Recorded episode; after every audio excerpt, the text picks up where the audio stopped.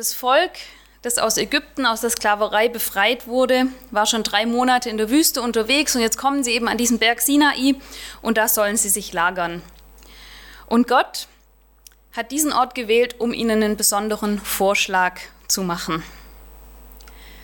Gott sagt zu ihnen, wir lesen es in 2. Mose 19, Werdet ihr nun meiner Stimme gehorchen und meinen Bund halten, so sollt ihr mein Eigentum sein vor allen Völkern, denn die ganze Erde ist mein. Und ihr sollt mir ein Königreich von Priestern und ein heiliges Volk sein. Das sind die Worte, die du den Israeliten sagen sollst. Und dann heißt es weiter in Vers 7 und 8, Mose kam und berief die Ältesten des Volks und legte ihnen alle diese Worte vor, die ihm der Herr geboten hatte. Und alles Volk antwortete einmütig und sprach, alles, was der Herr geredet hat, wollen wir tun. Das Volk nimmt also Gottes Vorschlag hier an. Sie wollen sein Volk sein, er soll ihr Gott sein. Ja, das wollen sie. Alles, was der Herr geredet hat, wollen wir tun. Und viele wissen sicherlich aber, wie die Geschichte weitergeht. Mose wird nochmal auf den Berg gerufen, damit er von Gott die Gesetze und die Gebote empfängt, alle vollständig, die mit diesem Bund dann zusammenhängen. Und als er alles erhalten hat, liest er es dem Volk vor. Und das Volk, so lesen wir es in 2. Mose 24, Vers 3, da heißt es, das Volk antwortete, oder alles Volk antwortete mit einer Stimme, alle Worte, die der Herr gesagt hat, wollen wir tun. Alle Worte, die der Herr gesagt hat, wollen wir tun. Hier also nochmal diese Bestätigung, ja, das wollen wir. Wir wollen, dass Gott unser Gott ist, wir wollen sein Volk sein, wir wollen ihm treu sein, wir wollen seine Gebote und Gesetze halten. Und wieder, viele wissen, wie es weitergeht, so harmonisch bleibt es nicht. Mose wird nochmal auf den Berg gerufen und diesmal bleibt er sehr, sehr lange weg. 40 Tage und 40 Nächte taucht er nicht mehr auf, ist irgendwo da auf diesem Berg und das Volk wird ungeduldig. Was ist mit Mose passiert? Kommt er überhaupt wieder? Wenn er nicht wiederkommt, was wird dann aus uns und unserem Gott? Mose ist der Vermittler zwischen den beiden. Und diese Ängste führen dann dazu, dass sie beschließen, sich einen sichtbaren Gott zu machen. Einer, den sie selbst direkt anbeten können. Und deshalb lassen sie ein goldenes Kalb herstellen und sie beten dieses Kalb als ihren Gott an. Ein ganz klarer Treuebruch. Das erste Gebot, das Gott den Israeliten doch gegeben hat, war doch das, ich bin der Herr dein Gott, der dich aus Ägyptenland, aus der Knechtschaft geführt hat. Du sollst keine anderen Götter haben neben mir. Das ist das erste Gebot und dieses erste Gebot brechen sie. Ein klarer Treuebruch. Und Gott ist zu Recht zornig und wütend. Und er lässt es auch nicht so einfach zu. Er straft das Volk für diesen Treuebruch und viele müssen dafür sterben, so lesen wir das. Aber dann dann gibt er doch noch mal eine zweite Chance. Er lässt Mose noch mal auf den Berg kommen. Und Mose hatte die ersten Gesetzestafeln zerschmettert, als er gesehen hat, was die da unten getrieben haben. Und Gott sagt, nimm dir zwei neue Tafeln und komm nochmal hoch. Und dann werden diese Gesetze und Gebote nochmal aufgeschrieben. Es gibt eine zweite Chance. Und als Mose das realisiert, Gott gibt uns nochmal eine Chance, da sagt er folgendes. Und der Herr ging vor seinem Angesicht vorüber und er, Mose, rief aus, Herr, Herr, Gott, gnädig und barmherzig und geduldig und von großer Gnade und Treue. Und dieser Vers ist heute vorgeschlagen als Predigttext. Und über die Barmherzigkeit Gottes haben wir am 1. Januar schon einiges gehört. Die, die nicht da waren, können es im Podcast nachhören. Und wir haben ja auch angekündigt, wir werden das Jahr über immer wieder zur Jahreslosung auch Predigten noch nachliefern. Und deswegen will ich heute die Barmherzigkeit im engeren Sinne ein bisschen ausklammern. Ich möchte mich auf diesen letzten Aspekt konzentrieren, auf die Treue Gottes. Gott ist treu. Und ich habe diesen Aspekt ausgewählt, weil ich finde, dass man den in dieser Geschichte so gut sehen kann, wie Gott treu ist und was da alles dazugehört. Und ich habe vier Punkte mitgebracht zu dem Thema. Gott ist treu. Erstens, Gott ist treu trotzdem. Wir sehen in dieser Geschichte vom Volk Israel am Berg Sinai, dass Gott zu seinem Wort steht. Er hat versprochen, aus dem Volk ein besonderes Volk zu machen und er hält sein Wort auch. Trotzdem, dass es zwischenzeitlich nicht danach aussieht. Als das Volk sich selbst einen neuen Gott baut, da ist Gott ganz schön zornig. Und Gott befiehlt, und so lesen wir das in 2. Moses 32, 27 bis 29, er befiehlt den Leviten, dass sie durch das Lager gehen und dass jeder seine eigenen Brüder, Freunde und Verwandte umbringt. Und als Gott das so befiehlt, sieht es überhaupt nicht so aus, als würde er seinem Volk treu sein und sich an sein Versprechen halten. Es sieht vielmehr so aus, als würde er das Volk jetzt vernichten wollen. Aber er vernichtet nicht das ganze Volk. Er straft es, ja. Und das ist ein wichtiger Punkt. Strafe und Treue, die schließen sich nicht aus. Gott ist treu, trotzdem, dass er manchmal straft. Und seine Strafe ist in dem Fall in dieser Geschichte eine Reinigung des Volkes. Und damit wird er eben nicht dem ganzen Volk untreu, seine Treue bleibt bestehen. Er lässt das Volk als Volk nicht fallen, aber er straft das Volk für den Treuebruch, den sie begangen haben. Manchmal müssen wir vielleicht auch durch solche Zeiten gehen, in denen wir Gottes Treue so gar nicht wahrnehmen, in denen es sogar so aussieht, als hätte Gott uns komplett aufgegeben. Aber er gibt uns nicht auf. Gott ist treu trotzdem, dass er uns manchmal schwere Zeiten schickt. Seine Treue ist dadurch nicht aufgehoben. Er bleibt treu und seine Verheißungen, die bleiben bestehen. Und es werden auch wieder andere Zeiten kommen. Das sehen wir am Volk Israel. Und was das Volk Israel tut und was für das Volk Israel hier gilt, das dürfen wir hier auch in Anspruch nehmen, dass Gottes Treue auch uns gilt. Und in den Zeiten, in denen wir Gottes Treue nicht spüren können, in denen wir uns fragen, wo, Gott, wo bist du? Bist du mir noch treu? Da dürfen wir das tun, was Mose in dieser Situation getan hat. Er erinnert Gott an seine Treue. Er sagt zu Gott, Gott, du bist doch ein treuer Gott. Und wir dürfen das auch tun wenn wir in solchen Zeiten sind. Wir dürfen Gott zurufen, Gott, du bist doch ein treuer Gott. Zeig mir wieder neu deine Treue. Gott ist treu, trotzdem.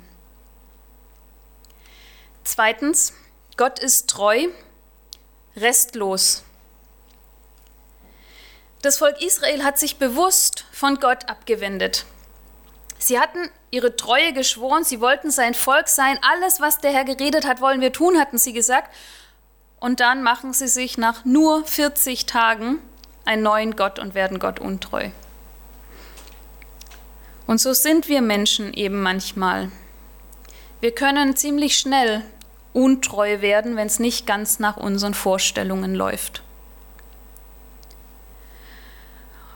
Ich muss aber sagen, ich kann das Volk doch auch ein Stück weit verstehen. Da ist dieser Mose, der vermittelt zwischen ihnen und ihrem Gott und der geht auf den Berg und er kommt einfach nicht mehr zurück. Keiner weiß, was mit ihm passiert ist. Was, wenn wirklich was passiert ist? Was, wenn er nicht mehr zurückkommt? Was ist dann mit ihnen und ihrem Gott?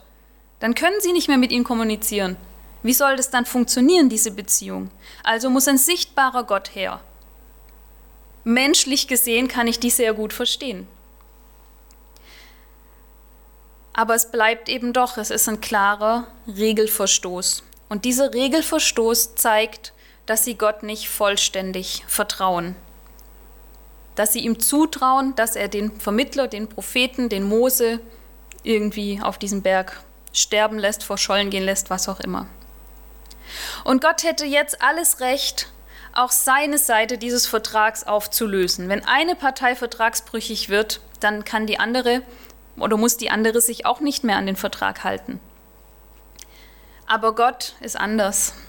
Gott ist treu und zwar restlos. Auch wenn wir untreu werden, bleibt er treu. Wir haben es vorhin gelesen, den Liedtext. Seine Treue ist nicht an unsere Treue gebunden. In Römer 3 und 4 lesen wir, was nun? Wenn einige untreu wurden, hebt dann ihre Untreue die Treue Gottes auf? Das sei ferne. Es bleibe vielmehr so. Gott ist wahrhaftig und alle Menschen sind Lügner. Dieser Text ist in einem bisschen anderen Kontext geschrieben, aber es bezieht sich auch auf das Volk Israel und es deckt sich mit dem, was ich in dem ersten Punkt ja auch schon erläutert habe. Gottes Treue zu seinem Volk hängt nicht unbedingt an der Treue Einzelner und es hängt auch nicht an den äußeren Umständen. Seine Verheißungen gelten auch dann noch, wenn die äußeren Umstände was anderes zeigen und sogar auch dann, wenn Einzelne Gottes Verheißungen nicht annehmen und sie gelten auch dann für dich, wenn du einzelne Verheißungen Gottes nicht glauben kannst, zur Zeit nicht glauben kannst oder wenn du so handelst, als würdest du nicht daran glauben. Auch dann gelten sie und auch dann bleibt Gott treu. Auch wenn wir Gott nicht alle Bereiche unseres Lebens anvertrauen, ihm nicht vollständig vertrauen oder seine Gebote brechen, er bleibt treu, restlos. Und so lesen wir es auch nochmal in 2 Timotheus 2, Vers 13. Da heißt es, sind wir untreu, so bleibt er treu. Denn er kann sich selbst nicht verleugnen. Gott ist treu, restlos. Drittens, Gott ist treu. Entscheide dich. Ich finde in der Geschichte vom Berg Sinai, vom Volk Israel am Berg Sinai immer wieder erstaunlich, wie Gott hier gemeinsam mit dem Volk diese Entscheidung trifft, dass sie diesen Bund eingehen wollen. Er hat eine Idee für Israel und er stellt sie ihnen vor. Und dann entscheiden sie sich gemeinsam, diesen Bund mit Gott zu schließen. 2. Mose 8, 19, Vers 8. Und alles Volk antwortete einmütig und sprach, alles, was der Herr geredet hat, wollen wir tun. So heißt es da. Gott tut hier nichts und er tut auch heute nichts über unseren Kopf hinweg. Er will uns mit einbeziehen. Und auch die Entscheidung, ob du Gott treu sein willst, überlässt er dir. Du musst selbst entscheiden, ob du Gottes Angebot annehmen willst. Er macht dieses Angebot. Ich will dir treu sein und er fragt dich, willst du auch mir treu sein? Und viele von uns haben dieses Angebot ganz bewusst einmal in ihrem Leben schon angenommen. Aber wie es beim Volk Israel eben auch war, gilt auch für uns, wenn wir Gottes Treue annehmen, dann sind wir auch daran gebunden, Gottes Gebote und Gesetze zu halten. Es ist eine wechselseitige Beziehung, ein wechselseitiger Vertrag, der hier geschlossen wird. Treue gegenüber Gott zu halten, Treue gegenüber Gott zu üben, soll auch von unserer Seite aus passieren. Und das heißt dann eben, seine Gebote zu halten, ihn an erste Stelle in unserem Leben zu setzen, ihn als den einzigen Gott in unserem Leben anzuerkennen und ihm allein zu folgen. So wünscht sich Gott das für uns, so hat er sich das gedacht. Und wenn wir das nicht tun, dann tun wir das, was die Bibel Sündigen nennt. Nämlich an Gottes gutem Plan für unser Leben vorbeileben. Seine Gebote nicht halten, anderes höher schätzen als ihn und andere Maßstäbe in unserem Leben gelten lassen. Und wenn wir so leben, dann sind wir Gott untreu. Und es ist so gut, dass dann der zweite Punkt gilt. Gott ist treu, restlos. Aber es ist auch schön, dass auch hier dieses Entscheide dich immer wieder neu passieren darf. Wie gut, dass wir eine zweite Chance und eine dritte und eine vierte und eine x-te bekommen. So wie auch das Volk eine zweite Chance bekommen hat. Mach dir zwei neue Tafeln, sagt Mose. Wir probieren es nochmal. 1. Johannes 1, Vers 9 sagt uns das auch noch mal ganz deutlich. Wenn wir aber unsere Sünden bekennen, so ist er treu und gerecht, dass er uns die Sünden vergibt und reinigt uns von aller Ungerechtigkeit.